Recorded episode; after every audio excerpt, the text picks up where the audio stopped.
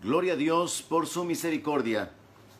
Aquí estoy una vez más, listo para poder compartir la palabra de Dios con todos los que están hambrientos, con todos los deseosos de ser edificados, de ser afirmados en su fe a través de lo que Dios ha revelado en su palabra. Quiero dar inicio en esta ocasión eh, dando lectura al Evangelio de Marcos, capítulo 6, versículo 5, donde la palabra de Dios dice que Jesús no pudo hacer allí ningún milagro, salvo que sanó a unos pocos enfermos, poniendo sobre ellos las manos, y estaba asombrado de la incredulidad de ellos, y recorría las aldeas de alrededor enseñando. Acompáñeme y oramos para que Dios hable a nuestro corazón y aplique su palabra en nuestro espíritu. Padre, gracias por la vida, gracias por este día, por las fuerzas renovadas, por el descanso, por la libertad que tenemos en ti, por la esperanza que nos ha sido dada, por el gozo de la salvación, por tu presencia, Señor, que nos vivifica Gracias, Padre, por tus bendiciones, tu favor, tu respaldo, tu ayuda. Gracias, porque podemos detenernos en tu palabra, ser animados con ella, ser vivificados, ser guiados y establecidos en nuestra fe. Padre, gracias en el nombre de Jesús por tener cuidado de nosotros, por ponerle ese límite al enemigo que no puede ser traspasado, por mostrar tu fidelidad en que no nos dejas ser tentados más allá de lo que podemos soportar. Padre, bendecimos tu nombre, proclamamos tu grandeza, declaramos tu santidad, tu poder, tu señorío, te adoramos reconociendo tu dignidad, tu santidad, tu gloria. Bendecimos tu nombre porque hemos probado que tú eres bueno, que tú eres fiel, porque sabemos que no hay Dios fuera de ti, que tú eres el Señor, el creador de los cielos y de la tierra, que tú eres nuestro redentor y nuestro Padre. Recibe la alabanza, las acciones de gracia, recibe la adoración en el nombre de Jesús, nuestro Señor. Y habla nuestra vida, Señor. Aplica tu palabra a nuestro corazón y bendice a cada uno de aquellos que tengan la oportunidad de detenerse para recibir esta palabra. En el nombre precioso de Jesús te lo pedimos y te damos la gracia por esta libertad, este privilegio que tenemos de invocarte, de acercarnos a ti y de meditar en tu palabra, Señor. Gracias, Padre, en el nombre de Jesús. Amén. Aleluya. Gloria a Dios. Muy bien, estoy enfocado en el asunto de los milagros, la fe, la obediencia a la palabra de Dios, la incredulidad como un obstáculo para poder recibir el milagro. Y realmente eh, tengo expectativa de que esta palabra pueda ser de, de mucha bendición porque la porción que voy a ocupar posteriormente nos habla de las dos grandes necesidades del ser humano y particularmente en este tiempo, la necesidad de milagros de provisión y la necesidad de milagros de sanidad. Pero quiero comenzar con este registro que acabo de leer en Marcos capítulo 6, donde dice que el Señor no pudo hacer allí ningún milagro. No hubo ninguna señal extraordinaria, no hubo ningún, ningún prodigio, ninguna manifestación sobrenatural así bien tremenda, sino que sanó a algunos pocos poniendo sobre ellos las manos. Y el verso 6 dice de que él estaba asombrado de la incredulidad. Estoy en Marcos capítulo 6, versos 5 y 6. dice que estaba asombrado de la incredulidad de ellos y recorría las aldeas de alrededor enseñando. Este pasaje de Marcos, capítulo 6, es un pasaje paralelo al pasaje de Lucas 4, donde el Señor Jesucristo entró a la sinagoga de la ciudad de Nazaret donde él se había criado, leyó el rollo del libro sobre la profecía que se encontraba en Isaías 61 y él dijo, hoy se ha cumplido sobre mí o delante de ustedes esta palabra. Y la gente que lo oyó se asombraba por la palabra de gracia, dice la escritura, que salía de la boca de él. Pero luego el Señor tiene que anticiparles que Él va a tener que apartarse de ellos por causa de que no lo van a recibir. Voy a detenerme en eso más adelante. Y este pasaje tiene esta declaración literal, que Él no pudo hacer milagros ahí por causa de la incredulidad de ellos. Entonces, qué tremendo que el Señor, el Creador, Dios manifestado en carne, estaba en la ciudad donde se había criado, en la cual sus eh, conciudadanos le habían conocido, le habían visto eh, eh, crecer, pero habían desarrollado una actitud de incredulidad con respecto a él y hacia su ministerio. Y quiero comenzar en esta ocasión hablando un poco acerca de la incredulidad. A, Jesús le sorprendió la incredulidad, le asombró la incredulidad de su pueblo. Pero por otro lado, al Señor Jesucristo le asombró la fe de los que no eran parte de su pueblo. Jesús se asombró de la fe del centurión. Jesús se asombró de la fe de la mujer sirofenicia que no aceptó el rechazo inicial que él prácticamente había efectuado cuando le dijo que no podía darle el pan de los hijos a los perrillos. Entonces Jesús se enfoca en la fe, Jesús se enfoca en la incredulidad y ambas cosas le causan a él asombro. Ahora, ¿qué es lo que causa la incredulidad? Primero, son los razonamientos. Nuestra mente es la que choca con la fe. Es nuestra manera de pensar, nuestra manera de ver las cosas en lo natural. Lo que llega a la conclusión no es posible, no puede ser, no puede suceder. Y, y concluye, no va a suceder nada, porque no es lógico. En el caso del Señor Jesucristo, siendo que Él se había criado en esa ciudad y conocían quién era su familia, sabían quién era su padre, sus hermanos, los razonamientos fueron, y que no es este el hijo de José, pues, que no es este el hijo del carpintero. Tenían prejuicios, porque en, en el entendimiento de ellos, Jesús no procedía de la tribu de Leví. Jesús no tenía una formación eh, espiritual como un líder religioso. No pertenecía a la tribu sacerdotal. Así que ellos incluso tenían prejuicios por causa de la falta de educación del Señor Jesucristo. Y podríamos decir que este es el primer elemento que abona para la incredulidad, los razonamientos. Así que usted tiene que tener cuidado con los razonamientos, porque los razonamientos son los que roban, detienen los milagros. Pero también otro elemento que ayuda o abona para la incredulidad es la tardanza divina. Conocemos las promesas de Dios, conocemos la palabra, pero Dios se ha tardado. Y debido a que Dios se ha tardado, la incredulidad comienza a tomar lugar, a, posicionarse, a establecerse. Y llegamos a aceptar la derrota, la necesidad, la condición de dificultad como algo normal. Nos acomodamos a, a las circunstancias. Número tres, podría decir que otro obstáculo para recibir los milagros o que abonan para la incredulidad es, es la religiosidad. Cuando lo que tenemos es un sistema de religión, de cosas que tenemos que hacer y de cosas que no tenemos que hacer. Vivimos superficialmente en el sentido de que hay una relación con Dios basada en hacer y no hacer. Basado en mandatos, en prohibiciones y en imposiciones. Pero esto se puede realizar sin vivir por fe. Es lo que los judíos hacían. Ellos no tenían fe mientras realizaban sus sacrificios y por eso en Malaquías ellos dijeron, qué fastidio es esto. No tenían la fe puesta en el entendimiento, en el hecho de que la sangre derramada de los corderos estaba librándoles de la culpa, del juicio.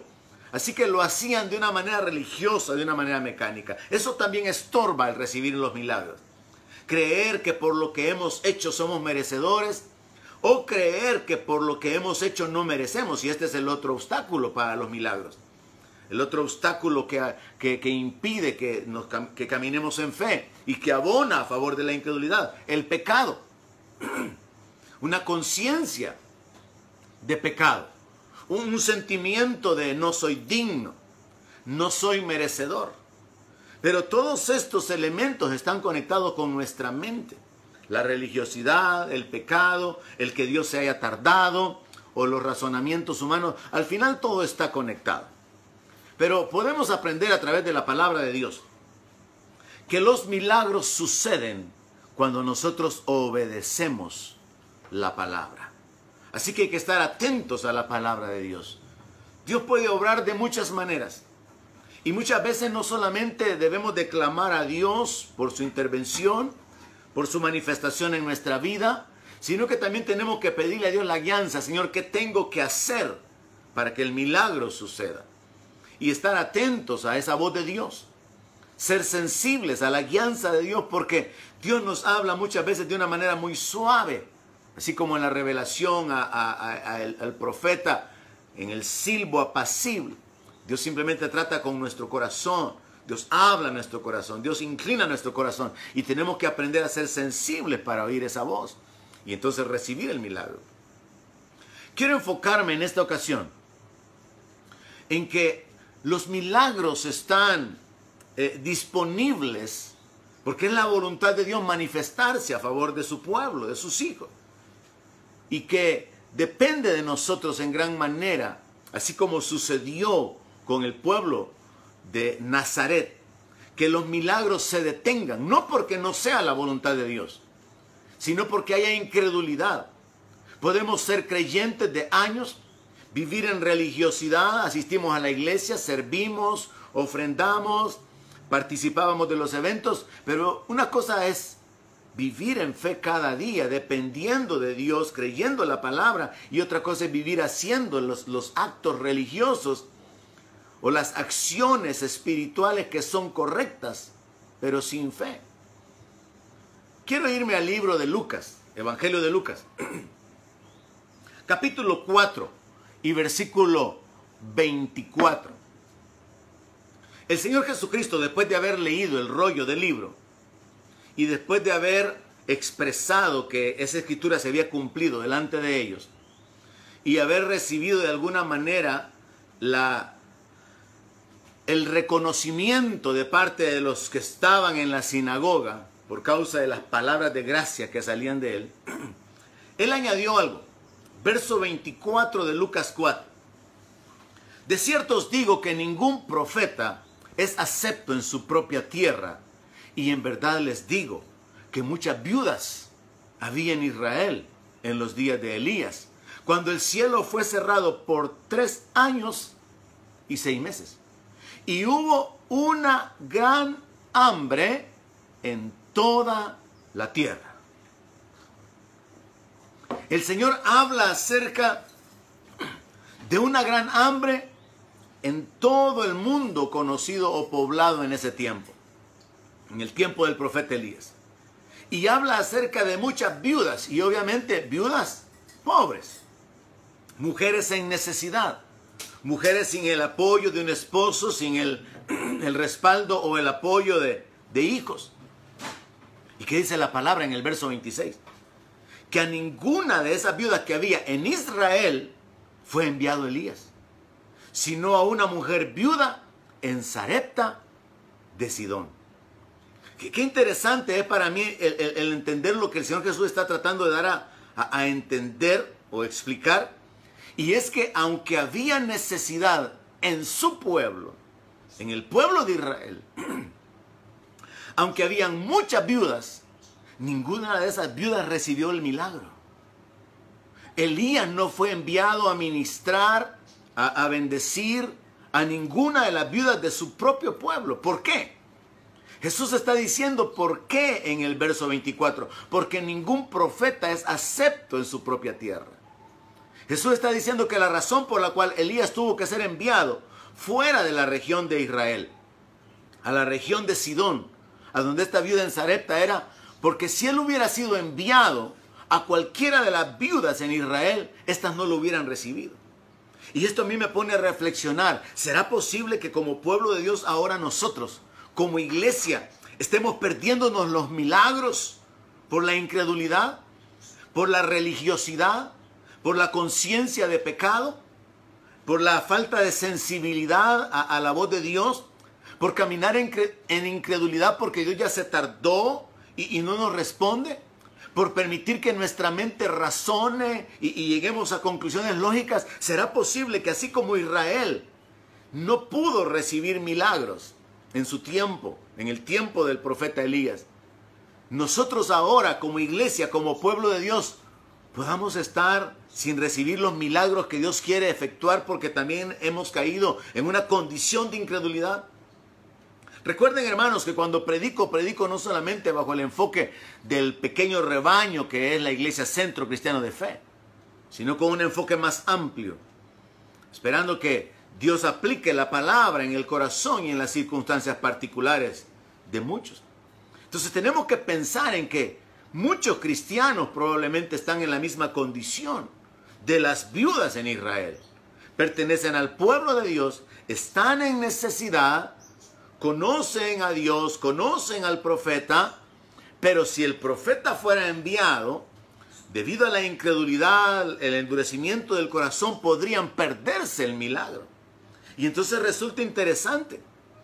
Los detalles aquí son, Jesús está en Nazaret, ha salido de la sinagoga, anticipa que él va a tener que apartarse de su propio pueblo porque no lo van a aceptar. Y nos muestra que Dios quiere obrar milagros, pero que la incredulidad de ellos, como ya lo leímos en Marcos, impide que Dios se manifieste, que Dios se glorifique, porque la fe honra a Dios, pero la falta de fe deshonra a Dios. Sobre esa base es que Jesús ahora está explicando de que los profetas no eran recibidos en su propia tierra y que por lo tanto él mismo va a tener que apartarse de su pueblo. Y nos está enseñando esta verdad espiritual.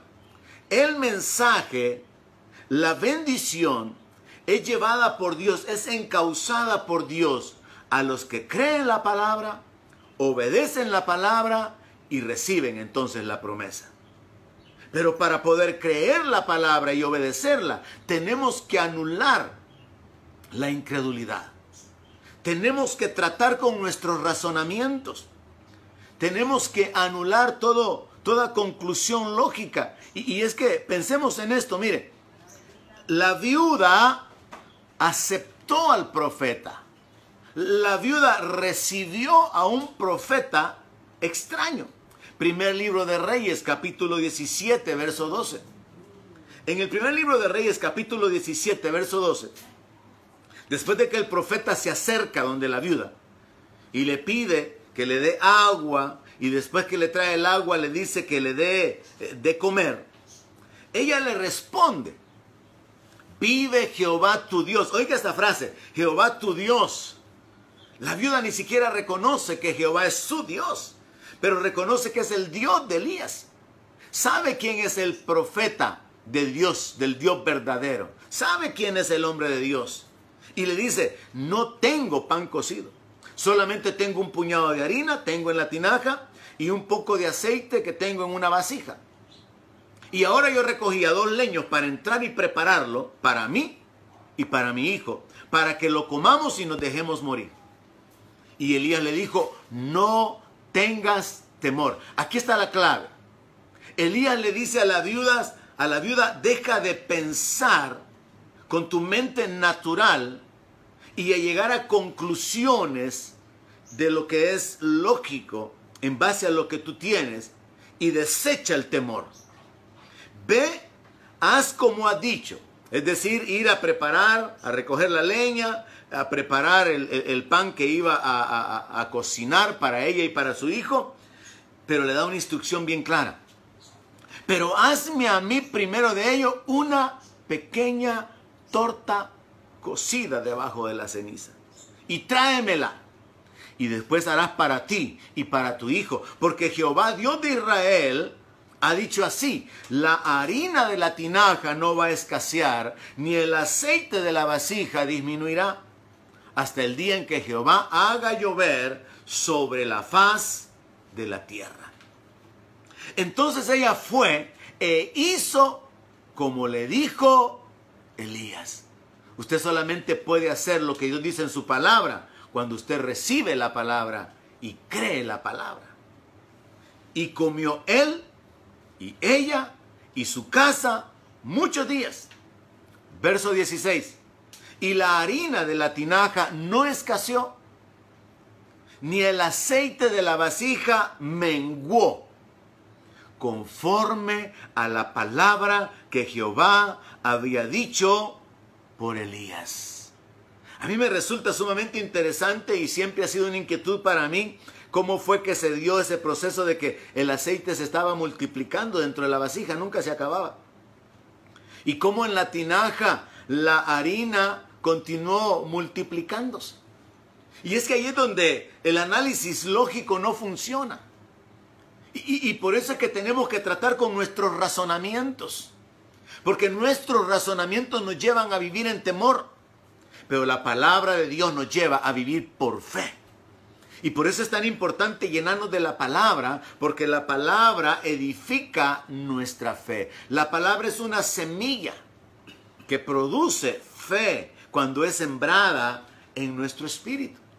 Entonces es interesante que Jesús habla de un milagro de provisión para una mujer que no pertenecía al pueblo de Israel, sino que era de una región contigua, en Sidón, en Zarepta.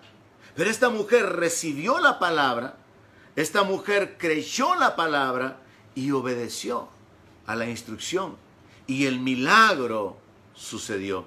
Esto a mí me revela algo sumamente importante también y es el hecho de que en el corazón de Dios aún los gentiles estaban incluidos en el Antiguo Testamento.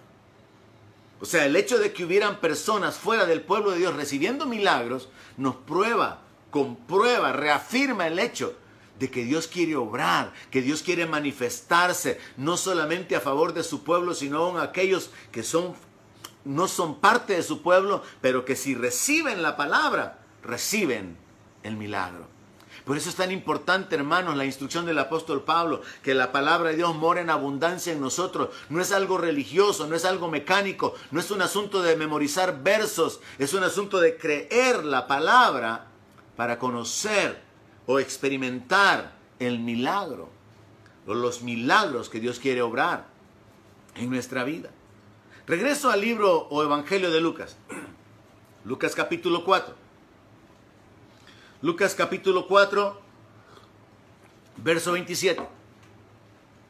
El Señor Jesús continúa, recuerde el escenario, Él acaba de salir de la sinagoga, reconocen que hay gracia en Él, pero luego Él les habla acerca de que los profetas no, nunca fueron recibidos en su propia tierra, sino que tuvieron que ministrar fuera de la tierra para poder eh, eh, ser honrados, para poder eh, ministrar también a las necesidades de otros.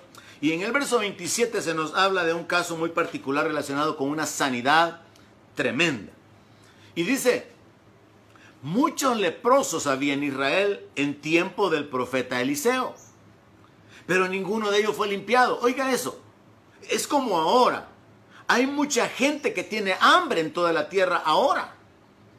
Hay mucha gente que está enferma y no solamente por el virus, sino por diferentes enfermedades ahora.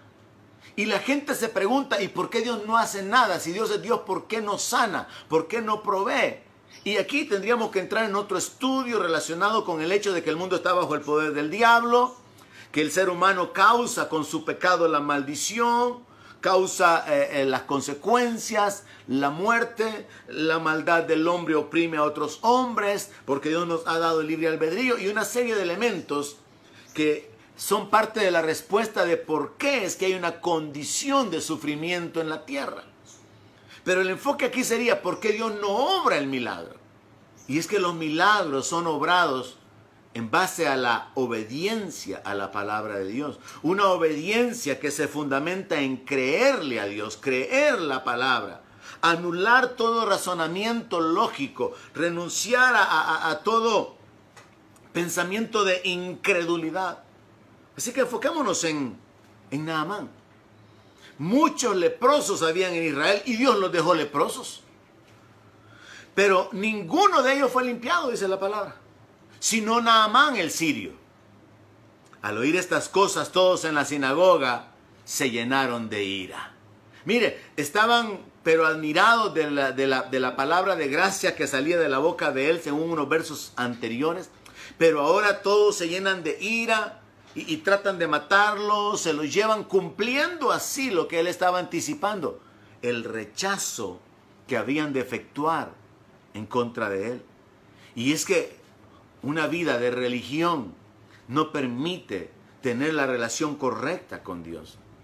Una vida o, una persona que está vacía de la palabra no va a poder caminar en obediencia porque no va a tener el fundamento de fe sobre lo que Dios ha prometido, sobre lo que Él puede hacer.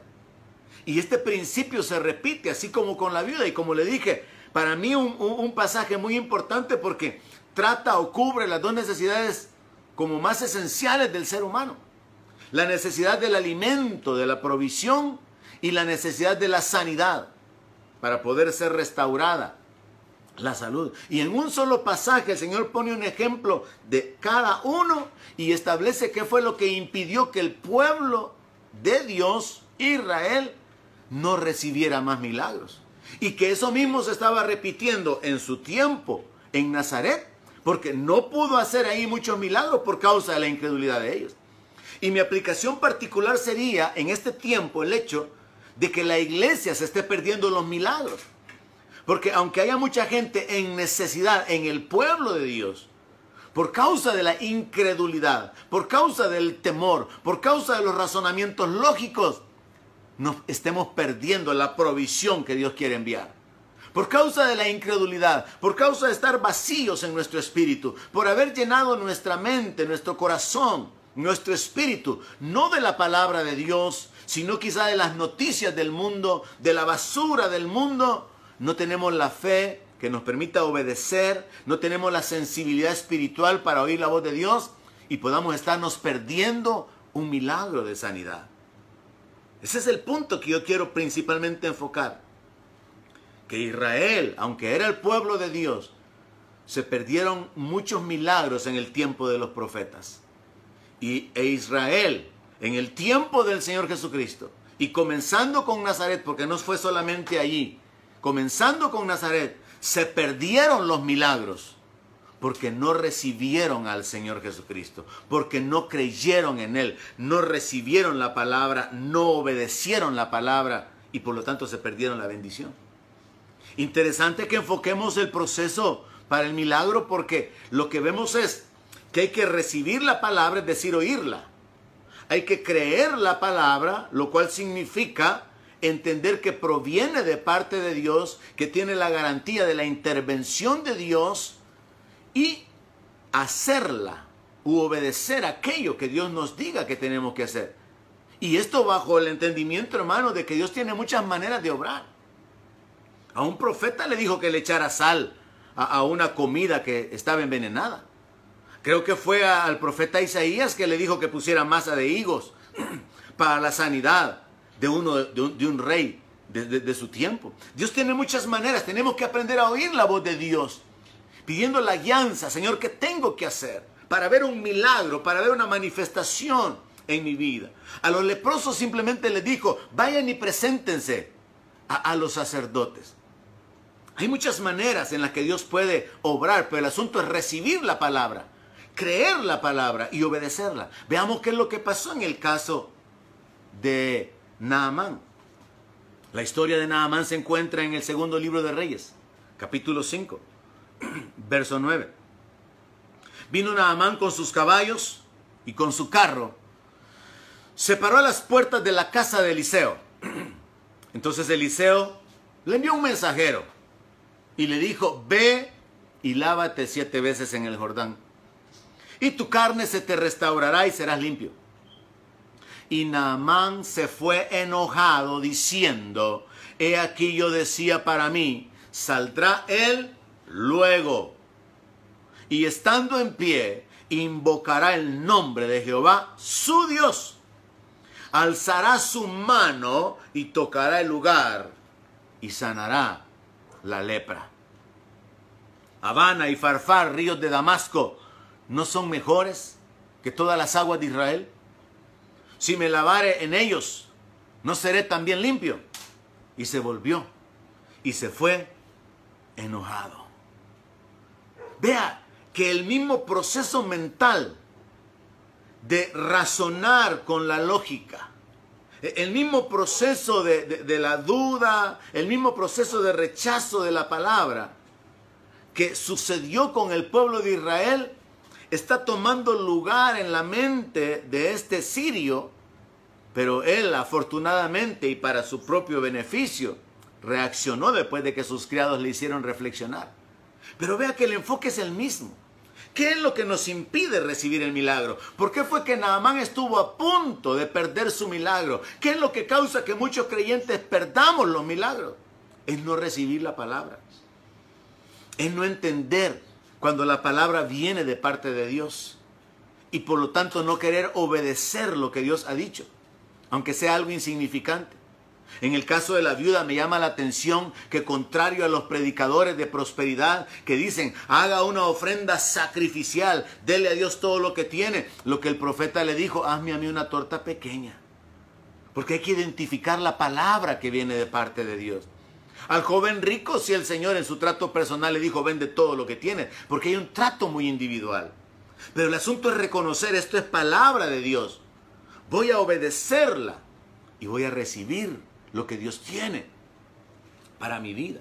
Y esto, hermanos, es mucho más que sentarse como en este tiempo a oír la palabra o como en el tiempo anterior asistir a la iglesia. No, nuestra relación con Dios no está basada en asistir a la iglesia. No está basada en que usted ya oyó el mensaje ahora y se queda libre. No, Pablo enseñó la clave. Él habló la vida que ahora vivo en la carne, la vivo en la fe del Hijo de Dios.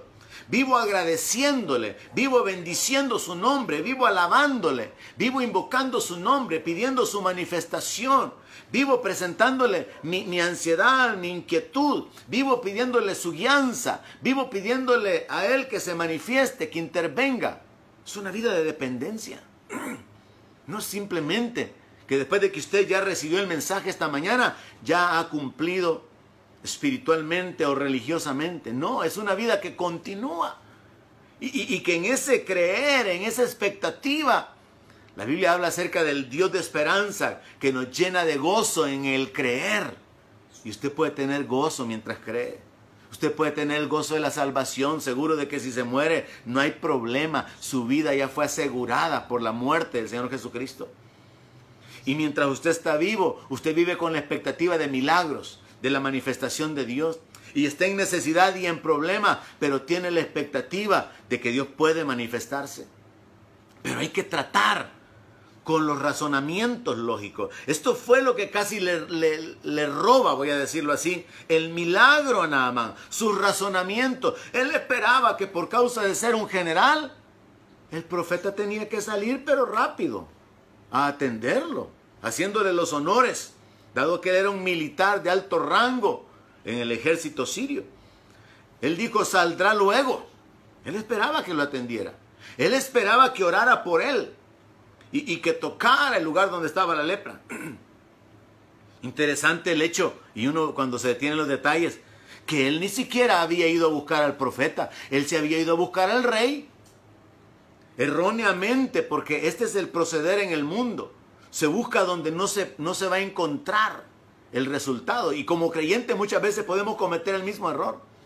Él no se dio cuenta que el profeta supo sobrenaturalmente con respecto a esta petición y el profeta fue quien lo mandó a llamar. Pero independientemente de que le hayan informado al profeta lo que estaba pasando y que no eh, no haya sido sobrenatural, él tenía que reconocer que el profeta lo estaba mandando a llamar para poder bendecirlo. Dios nos llama muchas veces para poder bendecirnos y depende de nuestro oído espiritual, el reconocer lo que Dios quiere que hagamos. Y lo que Dios quiere que hagamos muchas veces será simplemente un acto simbólico de obediencia. Este hombre había llegado con oro, había llegado con mudas, con vestidos, para poder entregarlos como una ofrenda, pero al hombre de Dios nada de eso le interesaba. De hecho, él no estaba ni, ni, ni interesado en recibir absolutamente ningún beneficio, ninguna paga por ejercer su ministerio. Pero este hombre entonces se va enojado y comienza a razonar sobre el trato que le dio y sobre la instrucción que le ha dado. Los ríos de Damasco no son mejores que todas las aguas de Israel. No sé en base a qué él llegó a esa conclusión. Quizás un orgullo nacionalista, quizás un sentido de superioridad de su nación con respecto a, Israel, porque de hecho los sirios estaban incursionando en Israel y quien le dijo a la esposa de Naamán que él podía ser sanado es una muchacha que habían llevado cautiva. Entonces, ¿de quién estamos hablando? Estamos hablando de un enemigo del pueblo de Dios. Si usted logra captar esto y entender las palabras de Jesús, se dará cuenta que Dios incluso quiere manifestar su gracia y su poder en contra de aquellos, o, a favor de aquellos que están en contra de su pueblo. Como cuando Jesús sana a, Malco, el soldado que, que, al que Pedro le cortó la oreja. Vemos elementos bien importantes en la Biblia que nos muestran la voluntad de Dios, que confirman la idea, no quiero la muerte del impío, dice el Señor. Y si Dios no quiere ni la muerte del impío, Él tampoco querrá la muerte de sus hijos. Si Él no quiere el padecimiento de los impíos, su voluntad es buena, agradable y perfecta y Él no quiere el padecimiento de sus hijos. Pero nosotros muchas veces con nuestras decisiones, nuestro pecado, nuestra incredulidad, causamos la maldición y estorbamos que el milagro se manifieste.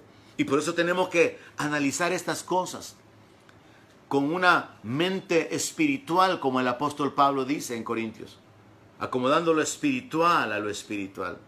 Así que aquí está Naamán haciendo un análisis, razonando. Los ríos de Damasco son mejores que todas las aguas de Israel. Si me lavo en ellos, ¿no seré también limpio? O sea, si el asunto es lavarse, no, el asunto no era lavarse. E, e, el, asunto no era e, específicamente que hasta la séptima vez que él se lavara, iba a ser sanado. El asunto era obediencia a la palabra. El asunto era reconocer esto es palabra de Dios, voy a obedecerla y voy a recibir lo que Dios tiene para mi vida. Voy a hacer mío el milagro. Entonces nos damos cuenta, hermanos, en estas dos historias, que Dios está obrando, que Dios está enviando la bendición a los que creen la palabra y la van a obedecer y por lo tanto van a recibir la bendición. Bajo este enfoque yo podría decir, la, la bendición de Dios ya tiene escrito un destinatario, porque fue enviada específicamente a esa viuda. La bendición fue enviada específicamente a este general que siendo enemigo de Israel, Dios lo sanó. Porque la palabra lo que continúa narrando es que sus criados se le acercaron verso 13. Y le hablaron diciendo, Padre mío, si el profeta te mandara alguna gran cosa, oiga esto. Esto es lo que había chocado también en la mente de Naamán. Uno, que no lo había recibido. Dos, que su expectativa del trato con él no se había cumplido. Y tres, que lo mande a bañarse, que lo mande a lavarse siete veces. Y entonces los criados le hacen reflexionar y le dicen, y si el profeta te hubiera mandado que hicieras alguna gran cosa, algo con esfuerzo, algo, algo con sacrificio. No lo harías con tal de obtener la sanidad de tu piel, de tu carne. ¿Cuánto más si lo que te está diciendo es, lávate y serás limpio? En ese momento Naamán reacciona, en ese momento Naamán anula los procesos mentales, racionales y lógicos que son los que detienen la manifestación del milagro y él como que llegó a la conclusión. Ciertamente aquí el asunto no es que si las aguas de Siria son mejores que las aguas de Israel. El asunto aquí no es si tengo que eh, eh, bañarme siete veces, ocho veces, seis veces, sino que el asunto es que tengo que obedecer la instrucción dada por este hombre de Dios y hacer exactamente como él dice. No es un asunto de que tenga que hacer un sacrificio personal o simplemente algo simbólico. Simplemente es la palabra que el Dios de los cielos, el Dios de Él, ha dado para efectuar la sanidad. Él entonces anula todo razonamiento. Él anula entonces su sentido de soberbia, su, su orgullo. Y él desciende y se zambulló siete veces en el Jordán, conforme a la palabra del varón de Dios. Y su carne se volvió como la carne de un niño y quedó limpio. Qué interesante, hermano, ver cómo el milagro puede suceder de una manera inmediata. Pero no hay explicación lógica para los milagros. Y es ahí donde yo quiero empujarlo en esta hora. Que usted deje de evaluar, de analizar la condición que, que se puede presentar en lo natural y que clame a Dios por el milagro, clame a Dios por la guianza, clame a Dios por la palabra, por la instrucción específica, así como, Señor, si hay algo que yo debo de hacer para poder ver tu mano manifestándose en mi vida, revélate. Dime qué debo de hacer. Obra en mi vida. Manifiéstate.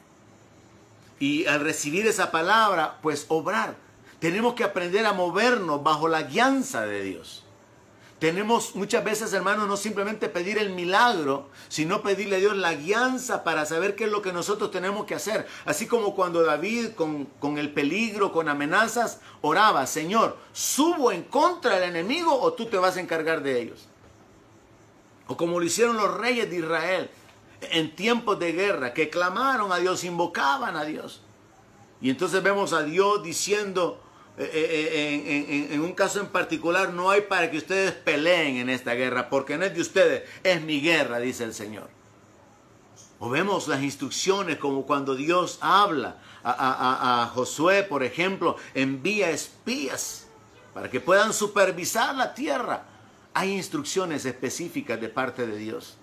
Y como parte de nuestra comunión con Dios tenemos que aprender a decirle al igual que Samuel, Señor, habla que tu siervo oye. ¿Qué quieres que haga? ¿Qué quieres que deje de hacer? ¿Qué es lo que quieres que yo haga para poder ver el milagro, para poder ver tu manifestación en mi vida? Y es que ahí, hermanos, nosotros tenemos que entender a través de este pasaje que hemos eh, escudriñado en esta hora, que por esta razón, de una manera similar como compartí en una sesión anterior, Dios deja que, que sus hijos mueran, porque Dios no tiene ningún problema con la muerte de los justos. Y la palabra de Dios dice que es estimada delante de Jehová la muerte de sus santos. Dios no tiene ningún problema con eso. Dios deja muchas veces que la muerte alcance a, a sus hijos. Y lo hice bajo el enfoque de pastores que han muerto por esta epidemia, creyentes que han muerto por esta epidemia y, lo, amplía muchísimo más a creyentes que han muerto por accidentes, creyentes que han muerto asesinados por impíos y Dios lo permite. Y traté de explicar el hecho de por qué que eso sucede y por qué Dios lo permite. Porque Dios guarda a unos siervos y Dios eh, eh, no deja o no hace nada por guardar la vida de otros siervos. Lo expliqué en una exposición anterior. Pero ahora el enfoque es, ¿y por qué Dios hace milagros a favor de unos y no hace milagros a favor de otros? Y por aquí la línea espiritual que tenemos que descubrir. Cuando Dios habla a nuestro corazón, tenemos que asegurarnos de obedecer esa palabra, hermano. Porque Dios puede hablarle de compartir, Dios puede hablarle simplemente de orar, Dios puede hablarle de bendecir a alguien en particular, y esa será la base para que Dios se manifieste a favor suyo. A mí me gusta la idea, el hecho de descubrir que, aunque por un lado encontramos que Dios obra a favor de unos siervos, de sus hijos, de su pueblo, y parece que está indiferente ante la necesidad de otros que también son miembros de su pueblo, y aquí encontramos una de, la, de las posibilidades, de las razones por las cuales esto puede suceder, por otro lado, hay que entender, hermanos, que, que Dios en realidad está obrando de una manera secreta. Y, y, cuando nosotros entendemos eso, nos damos cuenta de que muchas veces lo que sucede es que la respuesta de Dios va a venir de una manera natural. no va a ser una gran señal, algo milagroso, algo portentoso, sino que Dios va a obrar de manera que va a usar las circunstancias naturales y tenemos que aprender a descubrir a Dios obrando en las circunstancias, de manera que así como un médico después de ver que un creyente que estuvo en oración y ayuno respaldado por sus familiares, después de tener un cuadro clínico de muerte, es levantado y el médico dice, no es que quizás nos equivocamos en los exámenes. No, no es que quizás se equivocaron los exámenes. Es que hay un Dios en los cielos que da vida a los que claman, a los que creen en Él. Pero se busca una respuesta natural, una respuesta lógica. Y en esto nosotros tenemos que aprender a ver también que Dios obra naturalmente. ¿Qué quiero decir con esto? Que aún en las circunstancias en las que nos encontramos, en las que muchas veces estamos esperando un milagro, una intervención sobrenatural, una señal, un, prodigio, algo así que realmente es eh, impactante, probablemente la intervención divina se va a dar por medios naturales. Por ejemplo, en Proverbios 16, 7 dice que cuando los caminos del hombre son agradables a Jehová, aún a sus enemigos hace estar en paz con él. ¿Qué significa eso? que cuando alguien camina en el temor de Dios, en obediencia, y, está agradando a Dios con su vida, llevando fruto para su gloria, Dios puede causar que los que son sus enemigos estén quietos. Que los que son sus enemigos se abstengan de levantarse en contra de él. Pero por el otro lado, como en el caso de Salomón, cuando Dios quiere tratar con alguien por causa de su desobediencia o de su pecado. En el caso de Salomón, claramente, la palabra de Dios dice que Dios levantó por adversario contra Salomón a Rezón, hijo de Eliada, el cual había huido de su amo Adad Eser, rey de Soba. Entonces aquí lo que podemos ver es que Dios está obrando de una manera aparentemente natural y es parte de su intervención. Y yo quiero que usted amplíe su mente hacia esto. Dios está obrando a favor de su pueblo. Y muchas veces las circunstancias, la respuesta, el milagro va a venir de una manera natural, impercibible ante los ojos humanos, porque podemos considerar que no fue Dios, aunque es Él el que está detrás. Para que entienda esto, yo quiero que sepa que en el segundo libro de Samuel capítulo 7, verso 14, Dios hablando de su trato con Salomón, hablando del pacto que tenía con David, Dios dijo esto con respecto a Salomón. Yo le seré a él padre y él me será a mí hijo. Y si hiciere mal, yo le castigaré con vara de hombres y con azotes de hijos de hombres. Dios no estaba realmente eh, revelando que él habría de manifestarse la gloria de Dios. Iba a traer un juicio, iba a venir fuego, que iba a salir de su presencia, iba a traer un castigo sobrenatural. No, él dice, lo voy a castigar con vara de hombres, con azotes de hijos de hombres.